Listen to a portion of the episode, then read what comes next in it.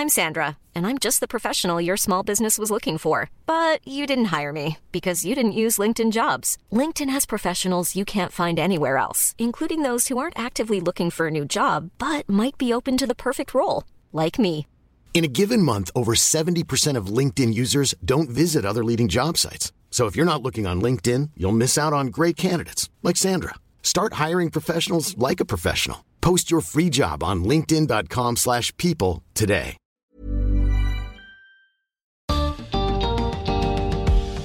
Por mucho tiempo se creía que había solo una forma de contar la historia de la humanidad. Pero poco a poco, en el mundo de los museos, eso está cambiando. Bienvenidos al podcast de TED en español. Soy Jerry Garbulski. Ariana Curtis es curadora de museos y junto a otros curadores quiere romper con la tradición incluyendo más a las mujeres y a sus historias en las colecciones de los museos. En su charla en TED en español, Ariana imagina un futuro donde las experiencias y el arte de las mujeres tienen la representación que se merecen.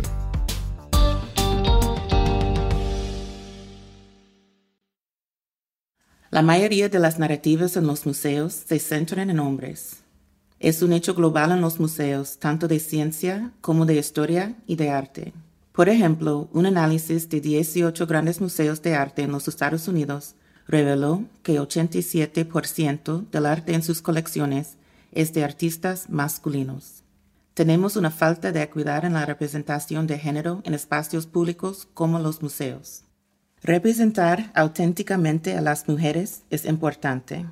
Yo creo que con demasiada frecuencia nuestras representaciones públicas de mujeres están envueltas en el lenguaje de lo extraordinario.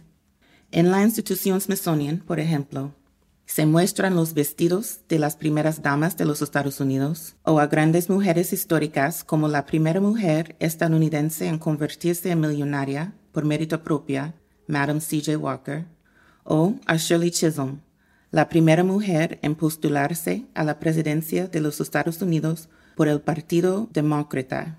Como curadora de museo, entiendo por qué estas historias son tan seductoras. Las mujeres excepcionales son inspiradoras, pero contar solo esas historias nos limitan.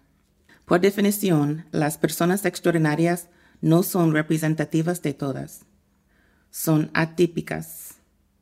Sus relatos no crean una plataforma sólida para incorporar más mujeres a la historia y además no reflejan nuestra realidad diaria. Si podemos aplicar colectivamente la idea radical de que las mujeres también somos personas, se hace más fácil mostrar a las mujeres en la luz normal de la humanidad, presentes, complejas, diversas. En nuestra vida cotidiana, a lo largo de la historia, las mujeres existen de manera real. No es una cuestión de interpretación, es un hecho. Y más allá de si la representación es más o menos cercana a lo real, incluir mujeres implica abarcar las experiencias cotidianas de las casi 3.800 millones de personas que se identifican como mujeres en este planeta. En una conocida escena de la película Pantera Negra, una corredora blanca da una explicación equivocada a un hombre negro sobre un objeto de su propia cultura.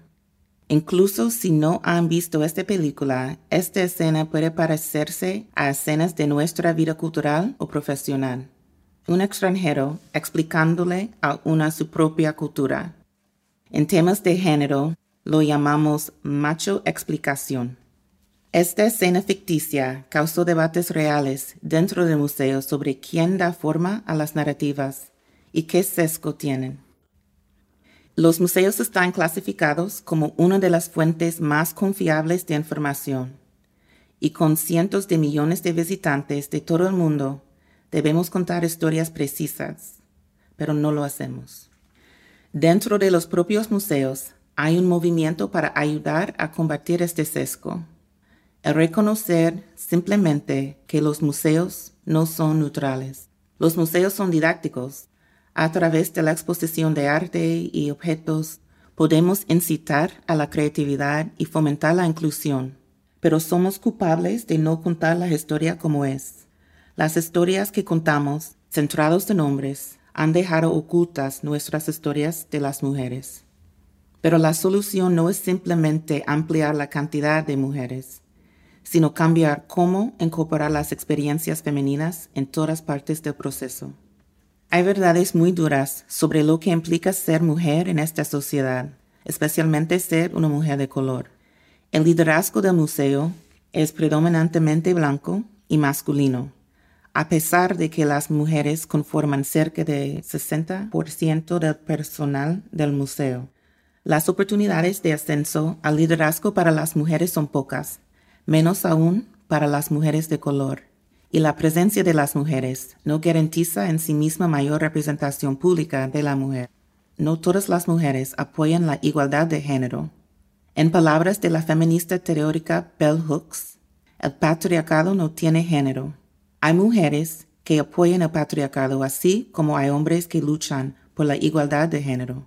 Y a menudo minimizamos la importancia de la interseccionalidad, un marco diseñado para explorar la dinámica entre identidades coexistentes, por ejemplo, género, etnia, clase, y sistemas conectados de opresión. Marian Anderson fue una de las voces más reconocidas del siglo XX, y el Smithsonian sumó a su colección el atuendo que usó en 1939 cuando las hijas blancas de la Revolución norteamericana le prohibieron cantar en el Salón de la Constitución por ser negra, hizo una histórica actuación en el monumento a Lincoln ante una multitud de más que 75 mil personas. Y en muchas bibliotecas, incluyendo museos, aún pueden encontrar la innovadora antología de interseccionalidad de 1982 titulada Todas las mujeres son blancas, todos los negros son hombres, pero algunas somos valientes. Los reclamos por mayor representación femenina no incluyen automáticamente afrolatinos como yo, ni mujeres inmigrantes, ni mujeres asiáticas, ni mujeres indígenas, ni mujeres trans, ni mujeres indocumentadas, ni mujeres de tercera edad, ni niñas. Y la lista puede continuar.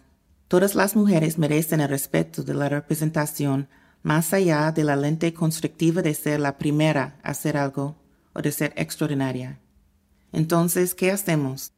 ¿Cómo incorporar las experiencias femeninas? Algunas iniciativas han ayudado a incorporar perspectivas que siempre deberían haber sido incluidas. Yo llegué a Smithsonian a través de una iniciativa de contratar curadores latinos, principalmente mujeres. Esta iniciativa ha elevado el perfil de las narrativas latinas en toda nuestra institución y eso sirvió como modelo para la iniciativa del Smithsonian de la historia de la mujer estadounidense, que busca difundir las diversas representaciones de las mujeres en todos los modos posibles, para mostrar al público que las mujeres no van a existir en representaciones públicas en este día en adelante, sino también nuestras representaciones históricas, porque siempre hemos estado aquí. Sin embargo, aún ahora, en 2019, Puede ocurrir que en los espacios profesionales yo sea la única, la única menor de 40 años, la única persona negra, la única mujer negra, la única latina, a veces la única mujer. Mi madre es afroestadounidense y mi padre es afropanameño. Yo soy orgullosa y inextricablemente ambas cosas. Como afrolatina soy una de millones. Como curadora de museos afrolatina soy una de muy pocas, y integrarme de manera total al campo profesional puede parecer un acto de valentía, ya sea por medio al rechazo o por instinto de autoconservación. A veces fue difícil para mí enfrentar ese reto. En reuniones solo hablaba cuando tenía un comentario ya desarrollado para compartir. Nada de pensar en voz alta o de improvisar con colegas. Por mucho tiempo me negué la alegría de usar pendientes de aro en el trabajo un collar con mi nombre, pensando que eran muy llamativos, poco intelectuales o poco profesionales. Me preguntaba cómo reaccionarían las personas a mi cabello natural, o si me verían más aceptable o menos auténtica cuando lo alisaba. Y los que se han sentido fuera de las representaciones o los cánones establecidos, sabemos que hay elementos básicos de nuestro ser cotidiano que pueden incomodar a otras personas. Pero porque siento pasión porque las mujeres seamos representadas tal como somos, yo tuve que empezar a ser auténtica, a ser una representación fiel de mí misma en el trabajo. Y no es fácil. En octubre de 2018, una organización me invitó a hacer una presentación para el mes de la gerencia hispana. A una semana de mi presentación, la conducción de la organización me expresó sus preocupaciones. Me dijeron que mis diapositivas de presentación eran activistas y dijeron la palabra activista de forma despectiva. Dos días antes de la presentación me pidieron que no mostrara un video de poema de dos minutos que elogiaba el cabello natural porque podría obstruir el proceso de aprendizaje de algunos de los participantes.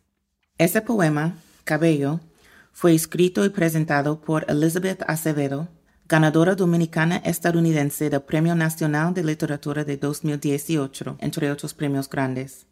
Y apareció en una exposición galardonada del Smithsonian que yo organicé. Decidí cancelar la charla y les expliqué que me incomodaba la censura a la que me sometieron a mí y a mi trabajo.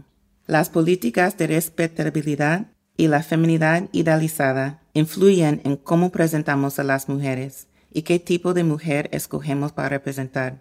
Y esa manera de mirar y de mostrar ha generado que solo vemos las exitosas, las extraordinarias, o sea, lo aceptable y lo deseable. De este modo se ha mantenido en exclusión todo lo cotidiano, lo regular, lo subrepresentado y usualmente lo no blanco. Como curadora de museo, yo tengo poder para cambiar esa narrativa. Investigo, recojo y interpreto objetos y imágenes con significado. Celia Cruz, la reina de la salsa, tiene significado. El Smithsonian han incorporado a su colección su ropa, sus zapatos, su sella postal y este retrato insólito del artista dominicano Tony Peralta. Él usó una imagen bella y reconocida de Celia Cruz, pero le cambió su afro de rizos suaves por un cabello con rolos grandes y coloridos, esos objetos indispensables en salones de bellezas dominicanos. Cuando presenté este trabajo en un museo, fue una victoria para las contradicciones simbólicas. El orgullo de presentar a una latina de piel negra, una mujer negra con esos grandes rolos que alisan el cabello, posiblemente un guiño al estándar de belleza blanca. Fue hermoso mostrar a esa mujer refinada clamorosa con enormes joyas de oro. Cuando estuvo expuesta, fue una obra muy compartida en Instagram y los visitantes me dijeron que se conectaron de ese modo con los elementos cotidianos de su piel morena, de sus rolos o de sus joyas de oro. Nuestras colecciones incluyen artefactos de mujeres icónicas, como los de Celia Cruz, un retrato raro de la abolicionista Harriet Tubman cuando era joven, ropa de la incomparable Oprah Winfrey, con cientos de millones de visitantes, los museos tienen el poder de cambiar cómo vemos a las mujeres y cuáles son esas mujeres que vemos. Así que, en lugar de mostrar siempre a las primeras a las famosas, es también nuestra responsabilidad mostrar un sábado normal en un salón de belleza, el arte de pendientes de Davas, la hermandad que existe entre mujeres, o el augurio cultural de todas las edades. Historias cotidianas de mujeres historias que han sido omitidas alrededor de los grandes relatos nacionales y mundiales. A menudo en los museos se ven mujeres representadas a través de una prenda de vestir, un retrato o fotografías, pero las historias extraordinarias de las mujeres cotidianas también pueden contarse con objetos donde no se ve una mujer físicamente, como un banco de canoa ecuatoriana. La provincia Esmeraldas, en Ecuador, fue una comunidad de cimarrones, su densa selva tropical protegía a los indígenas y las poblaciones africanas de los colonizadores españoles. Ahora hay caminos, pero algunas partes del interior aún solo son accesibles en canoa.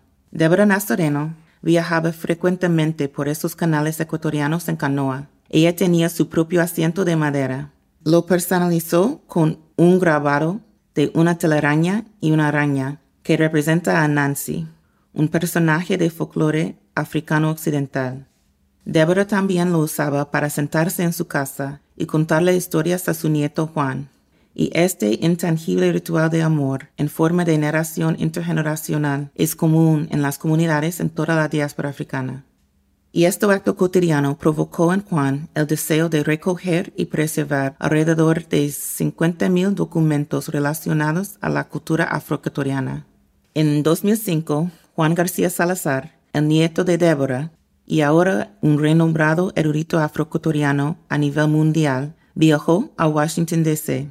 Se encontró con el director del museo donde trabajó y hacia el final de la conversación Juan buscaba en su voz y le dijo, me gustaría darte un obsequio. Ese día, el humilde asiento de madera de Débora Nazareno se convirtió en el primer objeto donado al Museo Nacional de la Historia y Cultura Afroamericana de la institución Smithsonian. Está exhibido en una vitrina y ha sido visto por casi 5 millones de visitantes de todo el mundo. Yo continuaré mostrando a las mujeres extraordinarias. Sus voces importan, pero no solo las voces de ellas. Lo que más me impulsa hoy y cada día, como hermosamente lo expresa la poeta Sonia Sánchez, es la simple pasión de escribir nuestros nombres en la historia, poder mostrarlos a millones de personas y así poder caminar en la siempre presente luz de la mujer. Si les gusta TED en español, la mejor manera de apoyarnos es compartiendo el podcast con sus amigos. Pueden encontrar todos los episodios en Spotify, en Apple Podcast o en tedenespanol.com. También nos pueden dejar un comentario en la página de Facebook de TED en Español. Soy Jerry Garbulski y los espero en el próximo episodio.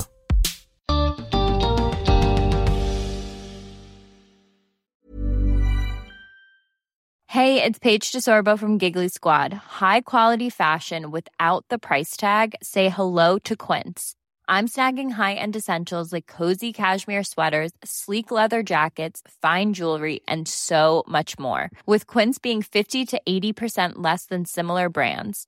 And they partner with factories that prioritize safe, ethical, and responsible manufacturing. I love that. Luxury quality within reach. Go to quince.com slash style to get free shipping and 365 day returns on your next order.